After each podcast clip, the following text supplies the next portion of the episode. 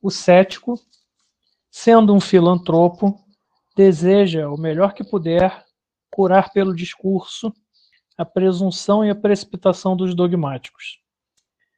Então, assim como os médicos que curam patologias corporais têm remédios que diferem em força, aplicando os severos aos severamente afetados e os brandos aos brandamente afetados, também o cético propõe argumentos que diferem em força, empregando os mais severos e capazes, por seu rigor, a remover a patologia dos dogmáticos, a presunção em casos em que se é acometido por um severo ataque de precipitação.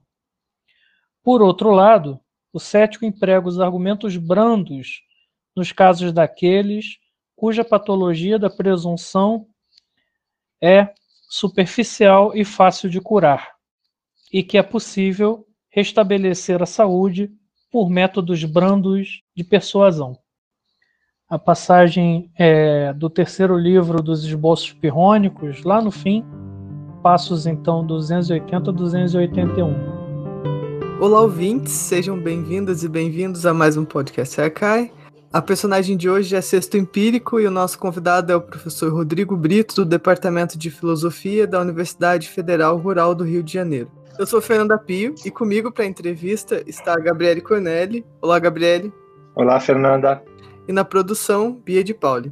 Seja bem-vindo, Rodrigo. Obrigado, obrigado pelo convite. É um prazer te receber. Eu me lembro de quando a gente se conheceu pela primeira vez, que foi no meu primeiro ano do mestrado, numa disciplina, acho que era sobre problemas acerca do ceticismo em sexto empírico. E é muito legal poder te entrevistar hoje aqui no podcast. O que, que você acha de começar contando um pouco sobre a tua trajetória, sobre como você se interessou por filosofia antiga e o que, que te trouxe até aqui? Bom, legal. Bom, é, Sim, são boas lembranças essas aí desse curso. A gente se divertiu bastante, foi um curso bem legal. A minha trajetória é bastante errática, na verdade. É... Uh, acho que eu nunca me interessei de fato, quando era adolescente, por fazer uma faculdade. Eu gostava mesmo de aquário, de planta, esse tipo de coisa. E em algum momento eu resolvi fazer vestibular para biologia, para estudar biologia marinha e comecei a estudar genética e comecei a achar aquilo tudo muito nazista na época. E resolvi mudar de área e ir para humanas porque eu achei que meus questionamentos diziam mais respeito à área de humanas. E o que me fez escolher filosofia no fim das contas foi o fato de que é, na filosofia até onde eu sabia não existia trote que eu acho uma prática abominável e então eu escolhi um curso que não tinha essa prática abominável e que tinha uma relação candidato-vaga baixa. E fui fazer filosofia na UERJ, que me ensinou muito, sou muito grato por ser um ex-uergiano, ou como dizem alguns, malucão da UERJ, que é assim que os uergianos são chamados, usualmente, muito mais os do nono andar porque lá eu aprendi muita coisa sobre militância política, envolvimento com, com movimento estudantil, etc. E também uma relação com a filosofia um pouco mais despojada e, e um pouco mais baseada numa coisa que eu desconhecia na época, que é essa da filia. Então, tive muitos amigos muito queridos com os quais eu trabalho até hoje, como, por exemplo, o Rafael Guenin, que coopera comigo na, nas traduções do sexto. O meu interesse específico sobre ceticismo não foi um interesse que começou pela filosofia antiga, foi direto para o ceticismo, se deveu à influência que eu tive de dois professores notáveis na minha graduação, que eram Luiz Bica, é, conhecido de muita gente, um, um grande filósofo brasileiro, é, e o Marcelo Araújo, que estava recém-ingressando no quadro docente da UERJ, vindo da Alemanha e mostrando o trabalho dele, que era sobre a influência de sexto empírico em Descartes. E então, tanto por influência do Bica quanto do Marcelo, eu acabei conhecendo ah, os esboços pirrônicos do sexto e foi uma espécie de encontro, assim, foi foi aquele texto, sabe aquele texto na filosofia que você pega e fala assim: Uau, agora eu me achei nesse, nesse mar imenso, esse mar esquisito, que tem muitas calmarias, mas também momentos de muita turbulência, muita agitação. Você encontra aquela boia na qual você se agarra e que parece que te conduz e faz você flutuar e resistir.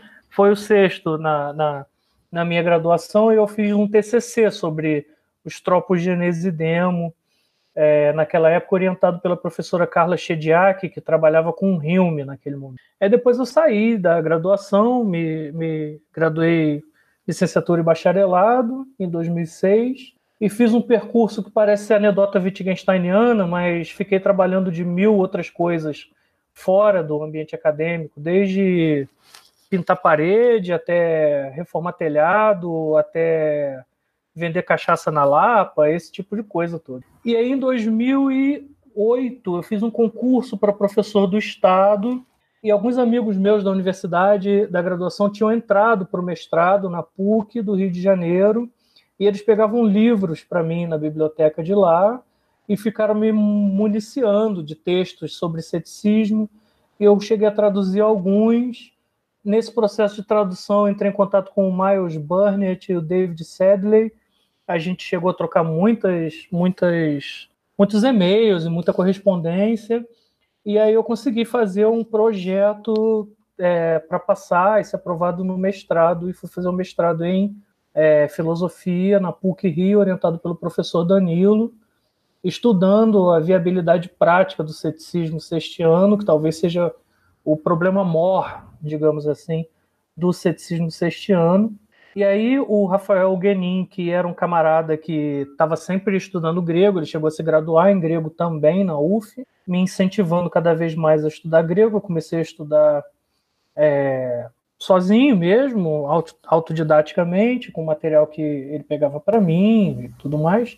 Mas aí quando eu entrei para o doutorado na PUC, com um projeto sobre linguagem em sexto empírico, eu prestei vestibular na UERJ também para fazer graduação em grego e cheguei a fazer alguns anos de graduação até ir para a Federal de Sergipe, quando passei no meu primeiro concurso de professor efetivo, que aí eu tive que abandonar a UERJ. Né? É, mas aí eu continuei estudando e tudo mais, e fazendo as traduções e sempre estudando. É uma língua que você não para de estudar, né? E meu envolvimento com a filosofia antiga de um modo mais geral se deveu pela entrada que o ceticismo me proporcionava, porque o sexto ele conserva muitos fragmentos de muitos pensadores muito mais antigos do que ele, e também a filosofia dele é boa parte feita dialeticamente, com estoicismo, epicurismo e etc. Então eu senti necessidade também de compreender essas outras filosofias, e, é, entender o contexto daqueles fragmentos que o sexto citava e etc. Então é, eu diria que é, minha entrada na filosofia antiga se deveu pelo modo como o sexto trata a filosofia antiga. Ele diz que o cético é, anuncia as coisas como faz um historiador. É, ele parece que tem uma noção de história da filosofia ali. E eu achei muito útil, na verdade. Foi uma boa entrada, digamos assim. Rodrigo, muito obrigado por essa história esse, esse conto Wittgensteiniano, um pouco da, da, do teu percurso, é, você não vai ficar maravilhado em saber que, na verdade, não é tão, não é tão é, inédito isso, né? Muitos dos colegas que passaram aqui pelo nosso podcast relataram histórias de vocações interrompidas e retomadas, e, e eu acho que é, é isso que faz é, também, é, que torna um pouco o nosso trabalho mais interessante, né? Conhecer um pouco dos outros trabalhos, de como é que as pessoas vivem fora da universidade, né? Acho que isso sim, sim. Torna, torna a nossa vida, o nosso trabalho muito mais maduro, eu diria, né? É, falando de é, ser uma pessoa madura no trabalho, é, apesar de você ser muito novo, Rodrigo, você já tem uma trajetória também muito consolidada na tradução.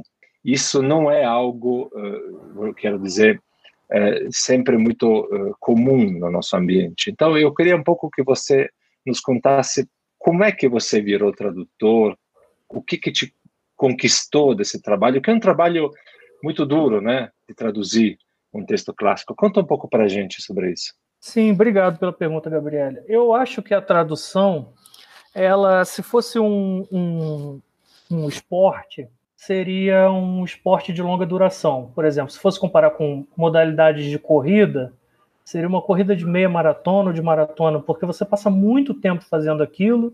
É, é, doloroso fisicamente, porque você passa muito tempo na mesma posição, precisa parar para alongar e etc traz muitas questões também, então é doloroso psiquicamente também. E geralmente é um trabalho muito invisível, então eu fico muito contente de ter reconhecimento como tradutor por conta dessa invisibilidade, que é quase que a regra geral, né? Bom, na verdade, é, como eu vinha dizendo sobre essa, essa inserção do, do Rafael Guenin na, no meu trabalho acadêmico, ele me inspirou muito e eu consegui fazer um mestrado sobre ceticismo antigo, mas sem é, digressões muito significativas sobre o vocabulário grego que o Sexto usava. Mas eu não achei isso um, um, um, ponto positivo do meu trabalho, de fato. Eu achei um ponto negativo, e ainda mais considerando que o que me interessava, a partir daquele momento do mestrado, era a questão da linguagem. Então, precisaria aprender a própria língua do sexto para aprender é, o modo como ele pensava, os usos da linguagem, e eu defendo, entre outras coisas, que ele tem uma noção de uso da linguagem bem pragmática. É, então, ele seria um, um, um, pragmatista da linguagem avant la lettre. Mas é, daí em diante eu, eu, eu percebi essa necessidade de estudar a língua, mas é, e a minha ideia na, na, na tese de doutorado é, era que ela culminasse com uma tradução experimental de contos retóricos do sexto. Não deu tempo de fazer isso porque eu acabei passando num concurso quando estava no segundo ano do doutorado e aí eu defendi a tese é, às pressas. Às pressas, assim, no, no, no com os devidos, as devidas é, considerações, porque de fato o que faltava mesmo eram alguns acabamentos e esse apêndice que era a tradução de retóricos. É, e então. Mas você acabou fazendo isso depois? Acabei fazendo, né? mas aí eu fiz é, de um modo um pouco mais maduro, chamando o próprio Rafael Guenin para fazer as revisões, fazer anotações, etc. E a gente acabou publicando em 2013.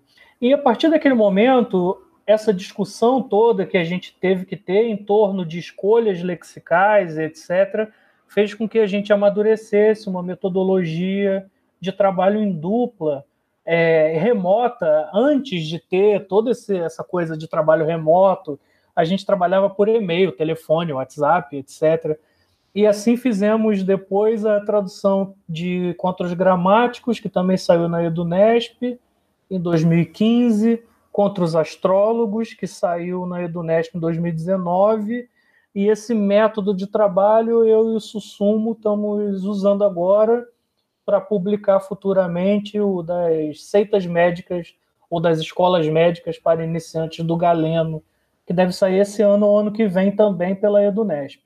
Então a gente teve que pensar toda uma metodologia, é, como coletivizar o trabalho, como compartilhar as escolhas lexicais, etc. E foi assim que a gente foi se respaldando mutuamente, se ancorando, se estruturando. Rodrigo, é, muito obrigada por compartilhar a tua trajetória, a tua experiência com tradução. Ah, com relação ao estudo do ceticismo aqui no Brasil, há uma escola, uma maneira de fazer isso aqui? Fernanda, essa é uma excelente pergunta, na verdade. É, os estudos céticos no Brasil, eles é, parecem ser, para as demais áreas da filosofia, talvez, estudos um pouco marginais, mas de fato a gente tem um, um, um, uma quantidade muito grande de pesquisadores fazendo trabalhos de muita excelência já há algum tempo. Então, por exemplo, a gente tem o falecido grande professor Oswaldo Porchat, que formou muita gente, gente de muito quilate, como, por exemplo, o Bolzani, o Plínio Smith, e etc, etc, etc. Temos também o Danilo Marcondes, foi meu, meu orientador de mestrado e doutorado, é um grande amigo na PUC Rio. Temos o Zé Raimundo Maia Neto, na UFMG, o Luiz Eva, e por aí afora vai. Valdomiro, e esse pessoal, é, Jaimir Conte, Gisele do Amaral, uma galera, esse pessoal todo tem uma certa é, noção muito coletiva do trabalho filosófico, então sempre compartilham artigos, informações, projetos é, em torno principalmente da revista Skepsis. Então, há uma revista bem solidificada no, no, no, âmbito do ceticismo, que conta com colaborações internacionais frequentemente. E esse grupo, então, que eu mencionei, do qual faço parte, estruturado em torno do GT, de, de, de ceticismo da ANPOF, também se relaciona muito bem com pesquisadores da América Latina, é, mas não só, também da Europa, dos Estados Unidos e, e por aí fora vai e sempre tentando formar muita gente, uns mais, outros menos, é, em, e dependendo dos momentos também, né? Mas a questão é que os estudos céticos eles são muito variegados e, e, e, o ceticismo é meio que uma, um movimento perene na história da filosofia.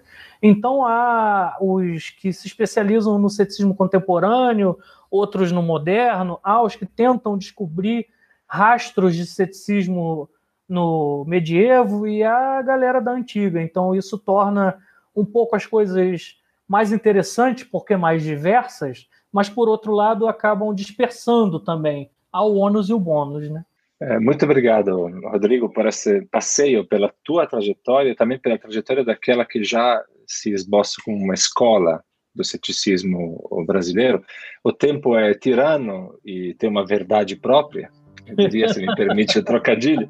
Vamos fazer aqui um pequeno intervalo e voltamos já para falar da nossa personagem de hoje, que é o Sexto Empírico. Legal.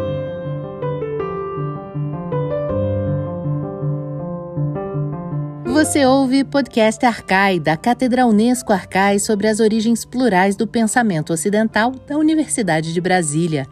Assine nosso conteúdo no lugar em que costuma ouvir seus podcasts Fique por dentro de tudo que rola na cátedra em arcai.nb.br e nas redes sociais arroba arcaionb. E atenção, Arcai é com CH.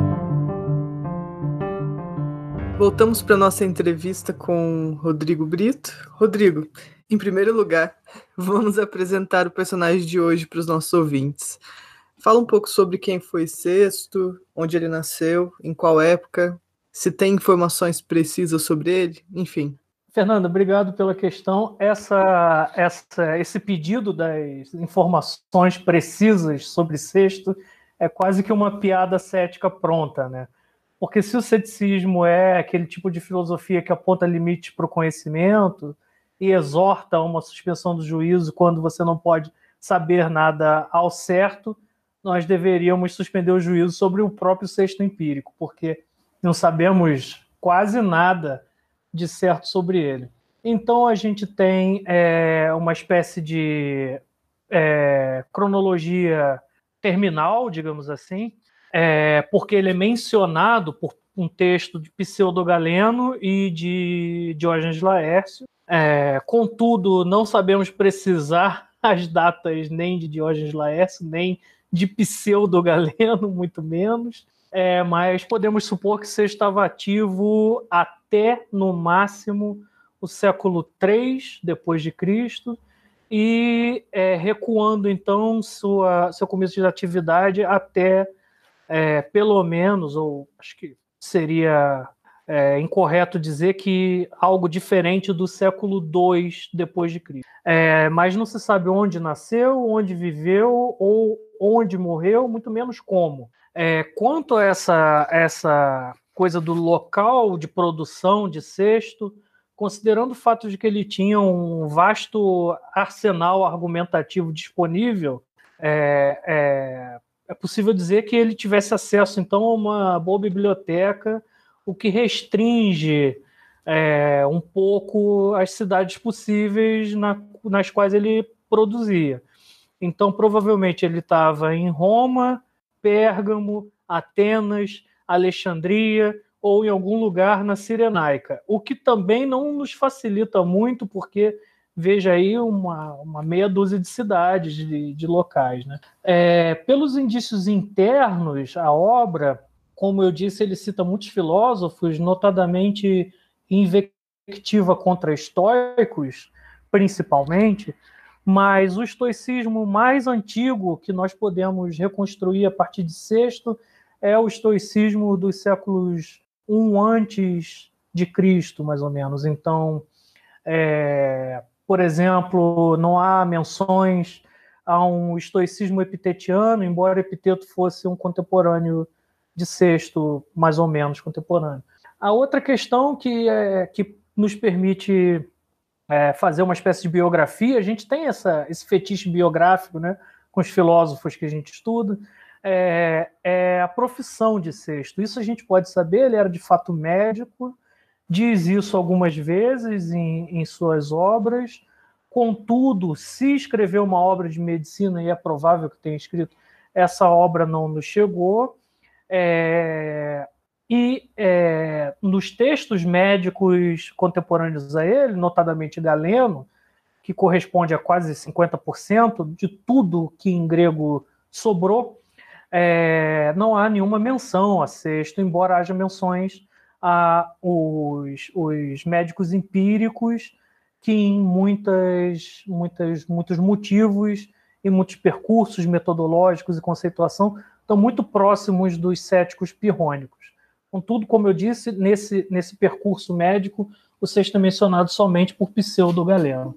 Obrigado, eh, Rodrigo, por essa apresentação eh, biográfico fetichista, digamos assim, daquilo que a gente, só para não deixar as pessoas sem terem esta, esta vontade de saber alguma coisa, ainda que seja pouco, é, você contou por que você chegou no sexto, né? Porque você achou uma boia nesse mar revolto da, da filosofia. Mas é, qual é de fato, ou pelo menos é, qual é, é mais comumente a importância de sexto como historiador da filosofia e como filósofo? Ah, boa pergunta essa. Bom, eu acho que para quem se interessa por filosofia antiga, então, por exemplo, vai pegar os pré-socráticos, boa parte dos fragmentos dos pré-socráticos aparecem em sexto. É, então, por exemplo, eu posso dizer que talvez um terço ou, ou até mais do proêmio do poema de Parmênides está em sexto. O sexto, então, concorre como fonte de fragmentos muito proximamente com é, essa vertente aristotélica de conservação dos fragmentos. Isso é notável é, quando se trata de Gorgias, por exemplo, porque no caso de Gorgias, a gente tem o Tratado do Não Ser numa versão é, dessa vertente aristotélica, que é presente no MXG, e uma outra versão que aparece no sexto, e isso faz com que a gente possa comparar diferentes recepções dos diferentes pensadores é, muito mais antigos que Sexto. É, agora eu estou falando dos casos do, dos pré-socráticos e, e, da sofística. Contudo, mesmo pode se aplicar é, a cínicos, sirenaicos, principalmente sirenaicos. Há muitas, é, muita informação sobre o sirenaísmo presente em Sexto. E quando se trata das filosofias helenísticas, aí sim o Sexto é a melhor fonte, ao lado, talvez, de Plutarco e Cícero, é, para a gente reconstruir, por exemplo, o pensamento dos estoicos, que era um pensamento muito robusto, é, mas que, é, infelizmente, ficou todo, quase todo fragmentário. Mas aí eu estou falando de é, motivos colaterais para se debruçar sobre o, o ceticismo. É, propriamente falando, de, de motivos internos para se estudar ceticismo, eu creio que o ceticismo traga problemas interessantes, quebra-cabeças interessantes, e alguns deles, como o problema da possibilidade da viabilidade de se viver de modo cético, é, se não totalmente, ainda assim, em alguma medida.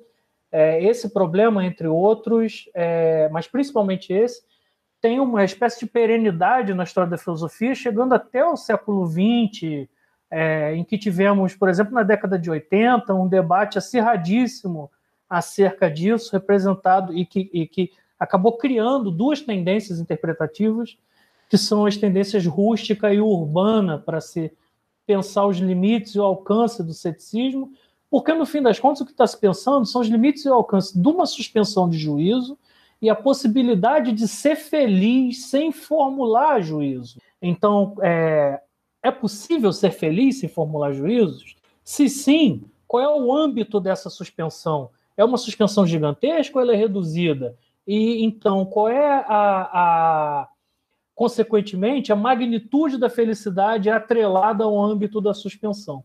Isso me parece um aspecto interessante e ainda mais interessante diante do fato de que nós vivemos um, uma época é, especialmente assolada por dogmatismos que a gente vê surgir não sei de onde e indo também para não sei onde. Então, o ceticismo consegue fornecer ferramentas analíticas para a gente entender quando está sendo conduzido, é, sem perceber, por um dogmatismo qualquer.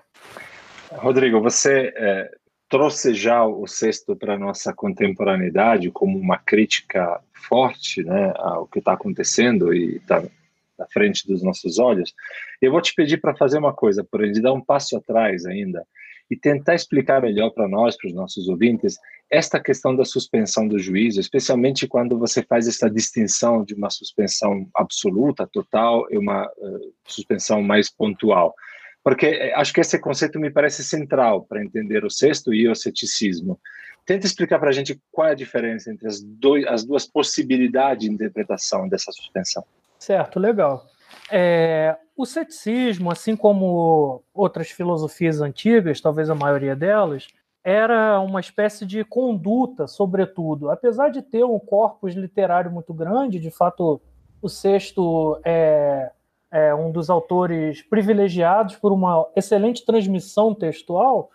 É, por outro lado, sobretudo, a, a, a, finalidade do ceticismo é prática. É, então, como uma forma de vida, o ceticismo se preocupava em, em fornecer, se não uma felicidade positiva, no sentido de eudaimonia, ao menos uma espécie de tranquilidade, no sentido de ataraxia. É, essa ataraxia ela vinha atrelada a, outros, a outras etapas da argumentação cética, do procedimento cético, que Sexto chama, na verdade, de agogé, ou seja, uma conduta cética. Uma conduta, essa palavra já revela que é uma questão prática que está em jogo. Então, no fim das contas, essa agogé, ela, é, ela tem alguns, alguns, algumas etapas. Não há um consenso na própria obra de Sexto sobre isso, eu acho, por incrível que pareça, que a melhor fonte em sexto sobre isso é contra os gramáticos, lá no comecinho ele fala sobre essas etapas. Então, lá em Contra os Gramáticos, o sexto vai dizer que é, o sujeito tem uma preocupação, ele tem uma questão, ele envereda por buscas é, de respostas para essas questões, percebe que boa parte dessas dessas questões é, são mutuamente excludentes, elas são tão persuasivas quanto são dissuasivas é, reciprocamente, de modo que, em vez de resolver a, a, questão, o sujeito se encontra em aporia.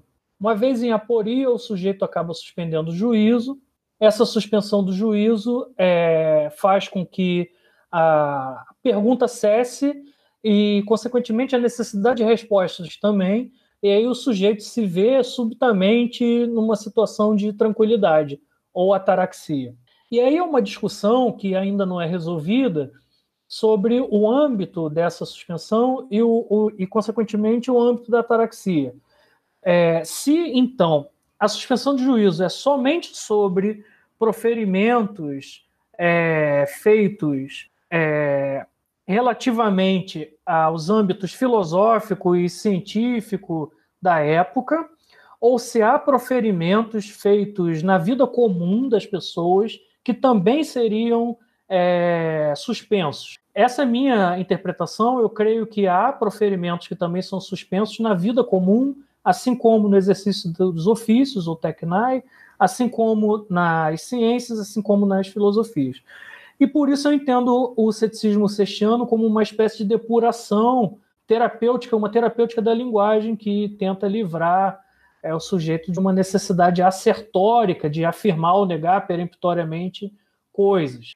E uma outra discussão que vem é, relacionada a essa é se há micro suspensões do juízo que podem ocorrer é, a todo momento, desde que se incorra nessa conduta cética, ou se há uma grande suspensão do juízo que o sujeito tem, é, e aí ele retorna a uma vida adoxástica.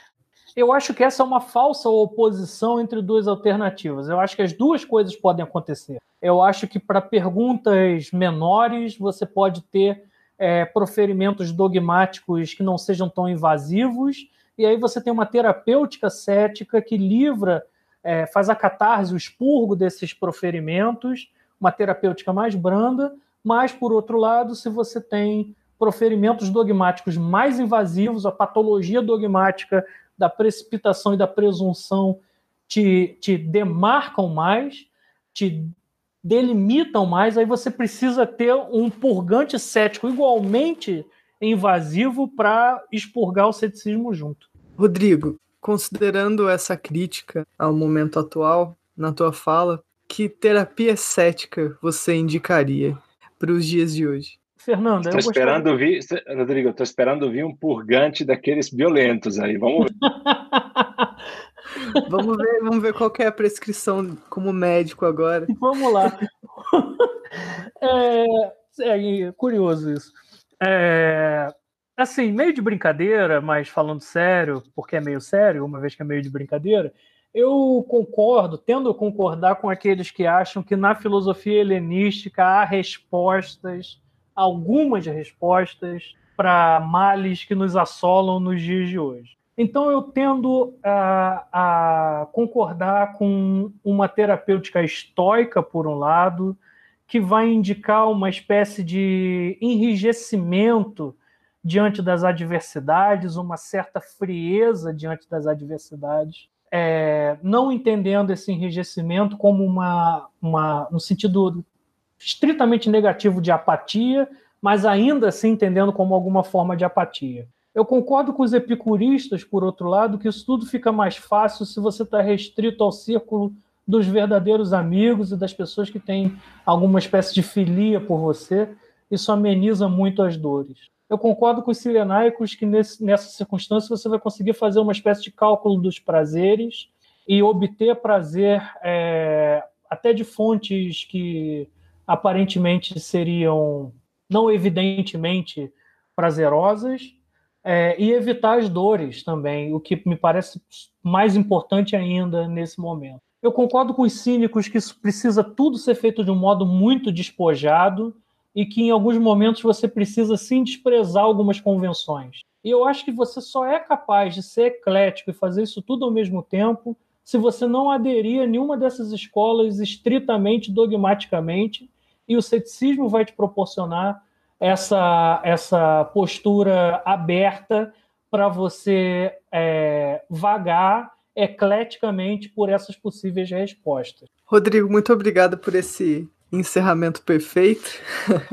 Eu queria só te pedir para é, indicar para os ouvintes onde que a gente pode te encontrar na internet, se você tem alguma página em que disponibiliza seus textos, se faz algum trabalho na internet, e já te agradecendo e encerrando o episódio de hoje. É, obrigado a vocês, adorei também.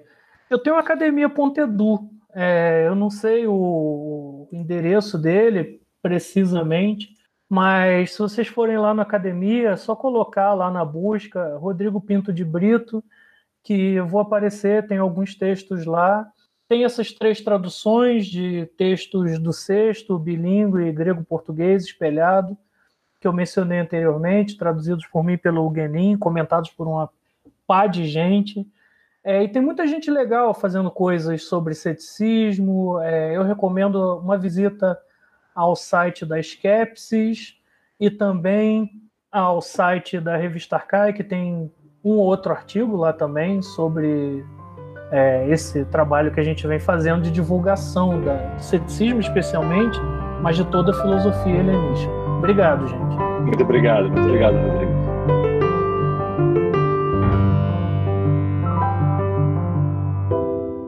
Você ouviu podcast Arcai, da Cátedra Unesco Arcai sobre as origens plurais do pensamento ocidental. Produção: Arthur Sobreira, Beatriz De Pauli, Fernanda Pio, Flávia Amaral e Gabriele Cornelli. Locução: Marcela Diniz. Trilha de Dambodan. A Cátedra Unesco Arcai integra o programa de pós-graduação em Metafísica da Universidade de Brasília. Acompanhe nossas atividades em arcai.nb.br e nos siga nas redes sociais. Até a próxima!